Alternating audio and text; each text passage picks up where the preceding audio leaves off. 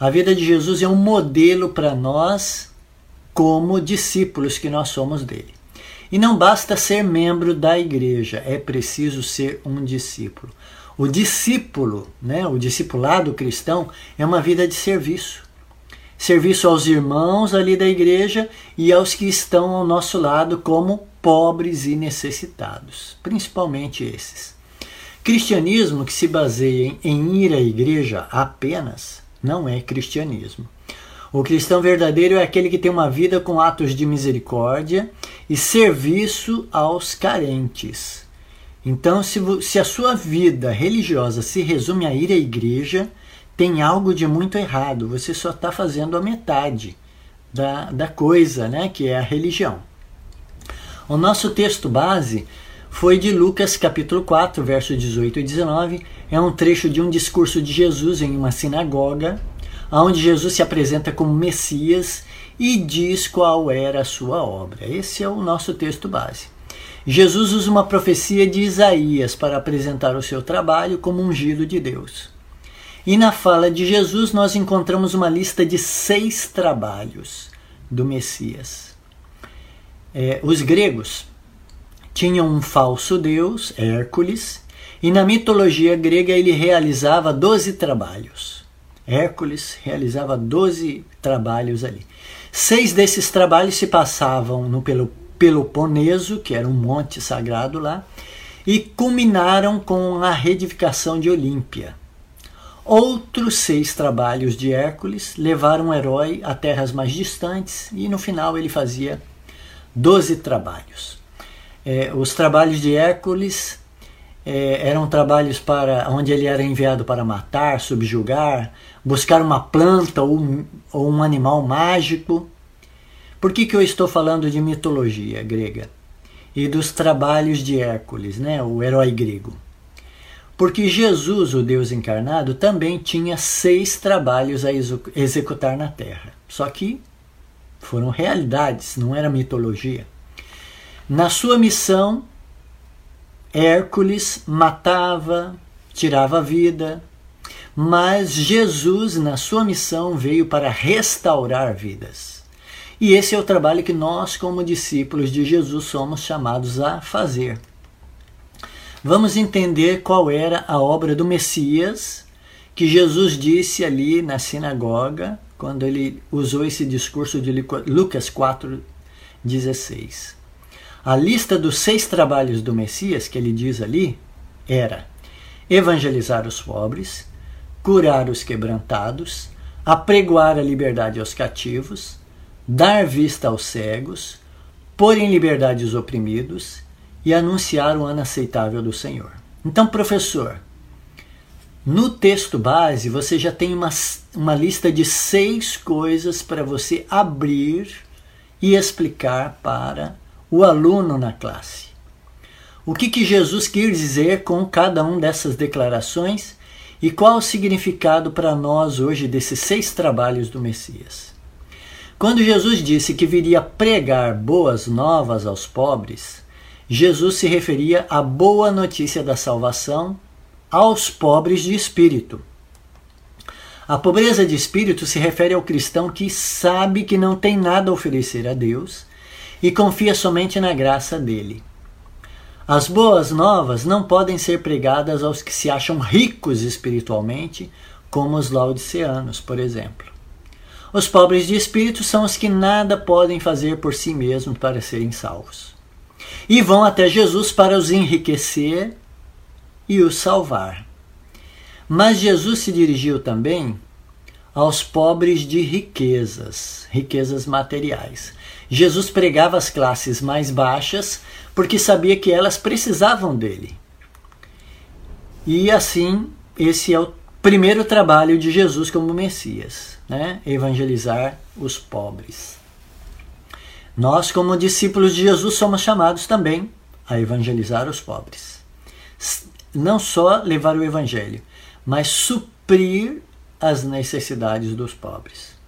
O segundo trabalho de Jesus, que ele disse que ele, como Messias, iria fazer, é proclamar liberdade aos presos. Inicialmente, os presos que Jesus se referia aqui eram aqueles do cativeiro do pecado. Mas Jesus tinha sua obra social também a ser feita. Na época de Jesus, as pessoas eram escravizadas e muitas trabalhavam como servos, em trabalhos exaustivos e humilhantes. Por exemplo, o lava-pés foi uma cerimônia extraída de uma rotina de trabalho dos servos daquela época. As pessoas que serviam dentro da casa das pessoas mais ricas. Os servos tinham que se ajoelhar na frente de seus senhores e lavar os pés sempre que eles chegavam em casa.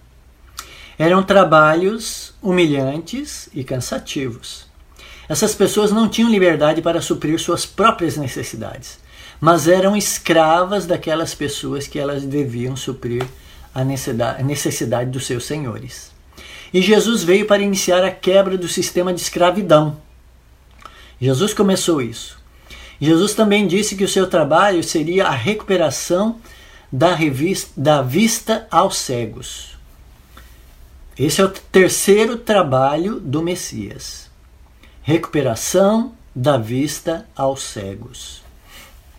Primariamente, Jesus falava da cegueira espiritual, mas também se referia aos cegos físicos, e Jesus curou muitos cegos, libertou da doença da escuridão. O quarto trabalho do Messias era libertar os oprimidos. A opressão ocorria em todos os lugares ali no primeiro século, no tempo de Jesus. O império oprimia a população, os líderes da nação judaica oprimiam o povo, até os líderes religiosos eram opressores. Mas Jesus vinha para os libertar e Jesus tirou o povo da opressão dos judeus. Eles foram destruídos como nação na destruição de Jerusalém e mais tarde Deus fez cair o Império Romano todo, ou seja, aqueles que oprimiam as pessoas caíram. O sexto trabalho de Jesus como Messias era proclamar o ano aceitável do Senhor. Isso tinha a ver com o ano do jubileu, que era uma data no calendário judaico que trazia perdão para as dívidas e libertação dos escravos. O ano aceitável era o ano quinquagésimo ou o ano do jubileu, e Jesus veio anunciando essa libertação e perdão das dívidas espirituais. Era o ano da graça de Deus, o ano aceitável para todos os seres humanos na terra. E isso se cumpriu com Jesus sendo morto no lugar dos humanos, ressuscitando para garantir a vida eterna a todos. E o ano aceitável foi o ano da morte substituta de Jesus no lugar do ser humano. Esse era o ano aceitável que tinha como é, tipo o ano do jubileu, né, do calendário judaico. Foi o ano em que todos os humanos foram aceitos por Deus. Nos tornamos agradáveis a Deus porque Jesus se fez desagradável e nossos pecados foram colocados sobre eles. O que a gente estava discutindo? A gente estava falando aqui sobre Lucas 4,16, que é o nosso texto base, onde ali tem seis trabalhos do Messias nós destacamos cada um dos trabalhos. Quando Maria foi notificada que seria a mãe do Messias, ela expressou sua alegria com um hino. Tem expressões que indicam a obra de Deus aqui na terra. Maria descreve a Deus como aquele que enche de bens os famintos. Se Deus é assim, nós precisamos ser assim. Maria cantou que Deus tem consideração especial pelos humildes, oprimidos e pobres. E nós precisamos ser assim. Os pobres sempre tiveram um destaque no reino de Deus aqui na terra. Pobres e servos estão no lugar mais destacado desse reino. Jesus declarou que os pobres no reino dele são pessoas felizes. Jesus abençoou os pobres ali nas bem-aventuranças. E Jesus os considerava ricos. Ricos não no conceito do mundo, mas dentro dos valores superiores do reino dos céus. A lição afirma que o reino de Deus segue uma ordem de um reino invertido, onde os pobres são abençoados e são felizes. O que significa isso, né, de reino invertido? Essa era uma expressão que a lição usou. Jesus ensinou que esse conceito é, estava nos seus ensinos quando ele disse assim: Quem quiser tornar-se importante entre vocês deverá ser servo e quem, quer, e quem quiser ser o primeiro deve, deverá ser escravo. Mateus 20, versículo 26 e 27. Ou seja, na igreja, aqueles que mais trabalham e mais atendem as pessoas, esses são os primeiros. Jesus está falando daqueles que servem as pessoas, visitam, suprem necessidades e ajudam no que for necessário.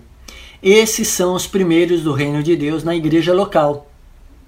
Os primeiros não são os que possuem cargos de direção ou cargos administrativos, mas os que servem, visitando, ajudando, suprindo necessidades, ajudando no que for necessário. Esses são os primeiros da igreja local. Esse é o conceito, conceito de reino invertido que Jesus nos deixou. O maior entre vocês deverá ser o servo. Mateus 23, 11. E o maior aqui é o que tem uma posição hierárquica maior. No cristianismo, é a hierarquia do serviço. No mundo, no mundo onde a gente está, né? O, a hierarquia é, é a hierarquia do poder, dos ganhos financeiros. Jesus disse aos seus discípulos no passado e diz para nós hoje: Por onde forem, preguem esta mensagem: o reino dos céus está próximo. Curem os enfermos, ressuscitem os mortos, purifiquem os leprosos, expulsem os demônios. Vocês receberam de graça, deem também de graça. Mateus 10, versículos 7 e 8. Essa é a nossa declaração de missão como discípulos. Às vezes podemos duvidar se hoje podemos curar, ressuscitar, purificar e exorcizar. Mas cada tempo tem seus desafios nessas áreas. Talvez esses fossem os desafios ali no primeiro século. Se enxergamos a mensagem de reforma de saúde como cura, por exemplo, estaremos cumprindo a missão que Jesus deixou ao ensinar a mensagem de saúde. E a ressurreição e purificação em nossos dias são necessidades espirituais. Quanto a expulsar demônios, isso é feito de formas bem sutis hoje. Às vezes os demônios estão na vida das pessoas, mas não se manifestam como no passado. E quando apresentamos a verdade, encaminhamos uma pessoa para a decisão do batismo ou oramos com ela, há também uma libertação ali. O nosso trabalho hoje não é menor do que os dos discípulos no passado. Pode ser diferente, mas a importância é a mesma. A diferença está na consagração e na entrega pessoal. Isso os discípulos tinham. Né?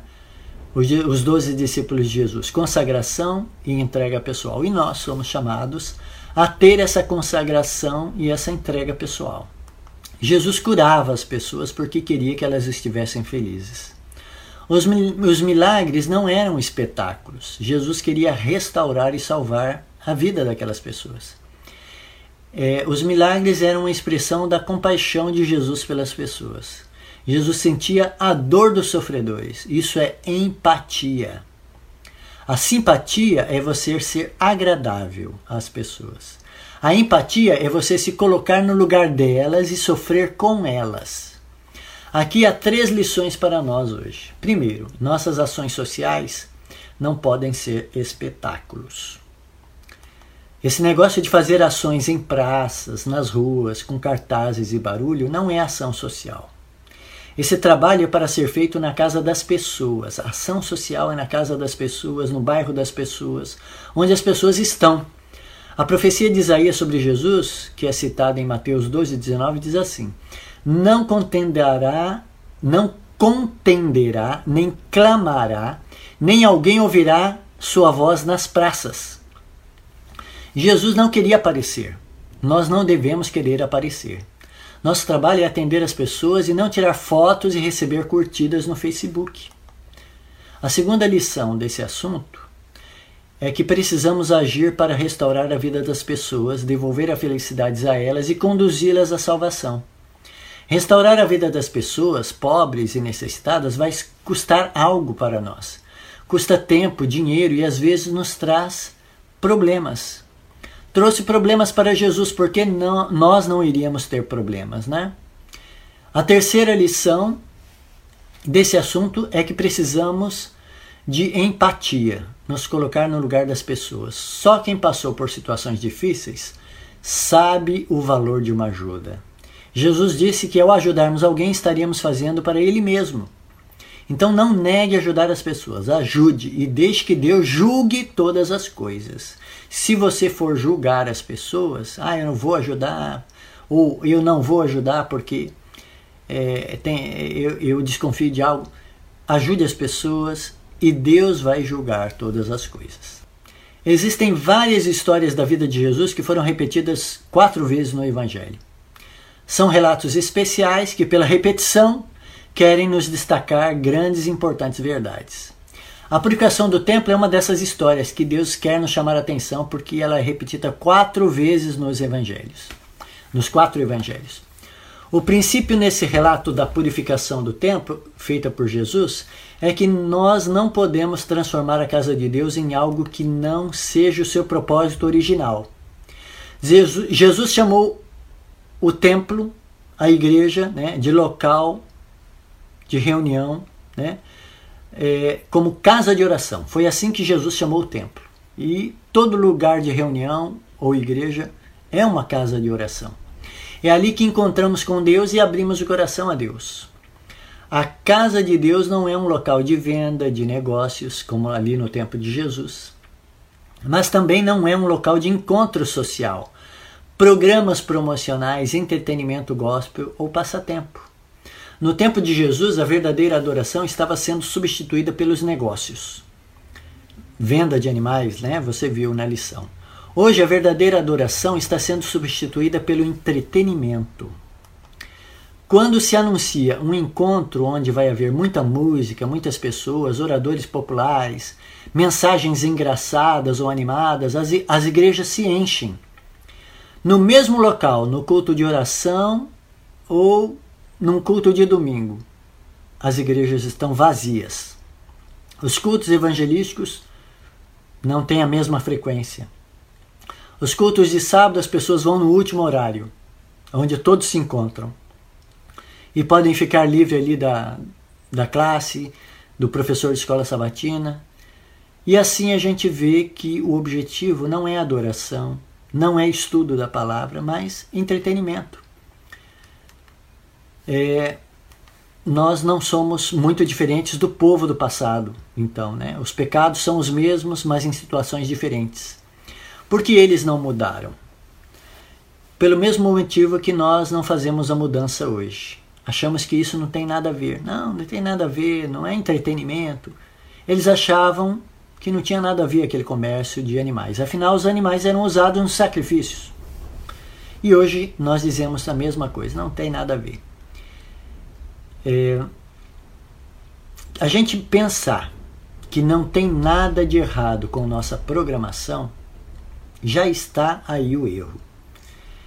E assim a gente continua fazendo programas e deixamos de fazer cultos de, de adoração. É muito conveniente continuar fazendo as mesmas coisas, né? Programas. Comemorando dias e esquecendo de Deus. O culto cristão ele deve ser cristocêntrico. No entanto, tem sido homenagens a seres humanos. Nós comemoramos os Dia dos Pais, Dia das Mães, Dia da Criança, Dia das Mulheres, Dia dos Homens, mas o Dia do Senhor vai sendo esquecido ou sendo diluído por homenagens humanas, né? Assim o culto se torna antropocêntrico, ou o ser humano é o centro e ocupa a honra que deveria ser exclusiva de Deus. Esta é uma questão de fidelidade. Foi assim nos dias de, da purificação do templo e é hoje. Ou seja, nós não podemos transformar a casa de oração, a casa de adoração a Deus, né, em meros meras ap apresentações de programas ou comemorações. A casa é de oração, como Jesus mesmo definiu.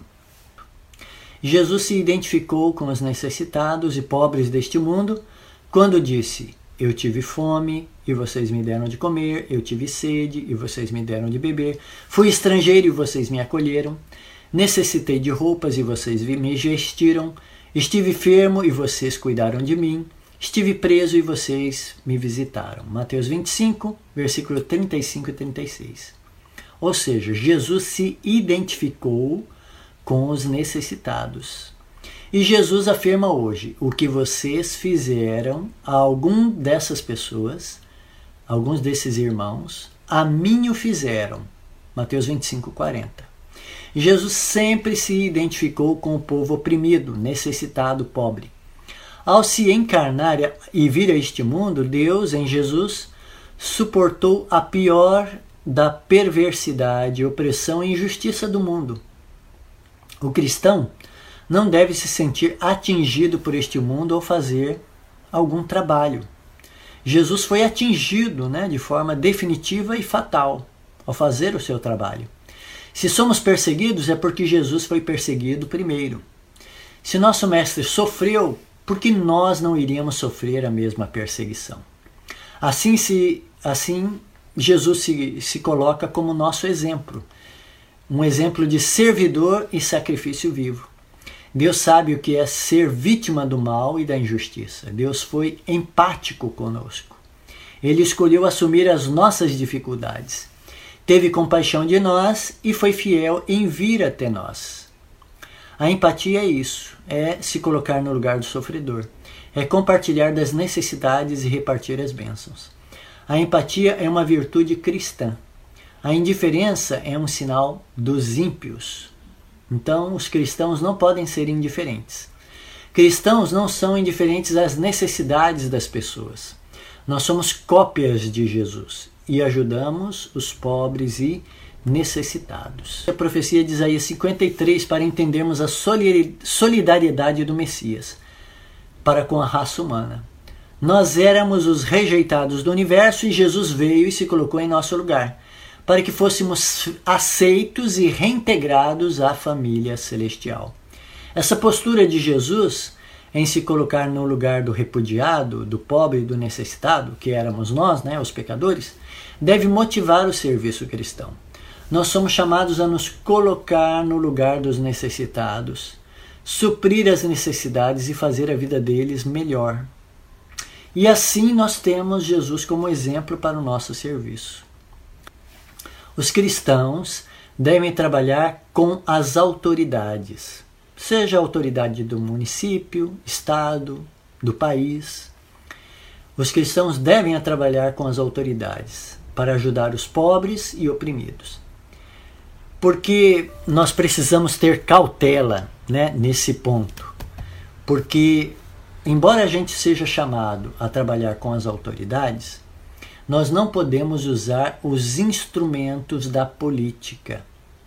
Nós somos chamados a trabalhar de forma voluntária. Esse é um instrumento dos cristãos. Voluntariado, serviço. Nós não entramos é, para trabalhar pelo município, estado ou pelo país com as ferramentas que as ONGs, por exemplo, entram, que é a política, vínculos políticos. Os cristãos, eles são voluntários. Nós é, visitamos locais ou trabalhamos voluntariamente em locais. A política nunca é a ferramenta do cristão. O cristão ele faz, por exemplo, o seu serviço e dessa forma ele contribui. E quando nós queremos né, fazer manifestações, as nossas mani eh, manifestações não são em forma de é, passeatas com cartazes, gritaria, né? É, gritando é, alguma coisa ou ordens que a gente queira instalar. Não. O nosso, as nossas manifestações são através do trabalho voluntário, sempre através do serviço. Foi isso que Jesus disse. Né? Quem quer ser o primeiro, que sirva. Se nós queremos ser ouvidos, é através do serviço. Nós não usamos as manifestações que são comuns hoje, né, a gente ver aí na rua para estabelecer coisas. Nossas manifestações é através do trabalho comunitário, do serviço social voluntário. Então, é dessa forma que nós trabalhamos, né? E que nós reivindicamos as coisas. O cristão, ele é um manifestante, né? por excelência, mas a manifestação dele é pelo, através do trabalho. Nós somos pessoas ativistas por excelência. Né? Nós lutamos pelo meio ambiente, mas isso é através da nossa vida. Você quer preservar o ambiente, você na sua vida, você vai vivenciar isso e você vai ser um espetáculo, você vai ser né, é, a prova viva de que o mundo pode ser melhor através do seu viver. Por exemplo, né, a igreja prega, prega o vegetarianismo. Hoje se sabe que o vegetarianismo é a melhor forma de você fazer o mundo né, e o ambiente melhor. Por quê? Porque é, aqueles que comem, por exemplo, carne, os rebanhos, eles usam muito do meio ambiente e trazem uma sobrecarga para esse meio ambiente. Então, vegetarianismo é uma opção. Veja, é um ativismo de uma forma diferente. Da mesma forma, nós somos ativistas quanto às questões sociais, mas a gente não sai em passeata, a gente sai para serviço, serviço voluntário, né? seja em casas de saúde, hospitais, orfanatos, asilos. Esse é o trabalho do cristão. O cristão é um ativista por excelência, mas o nosso ativismo é através do serviço voluntário.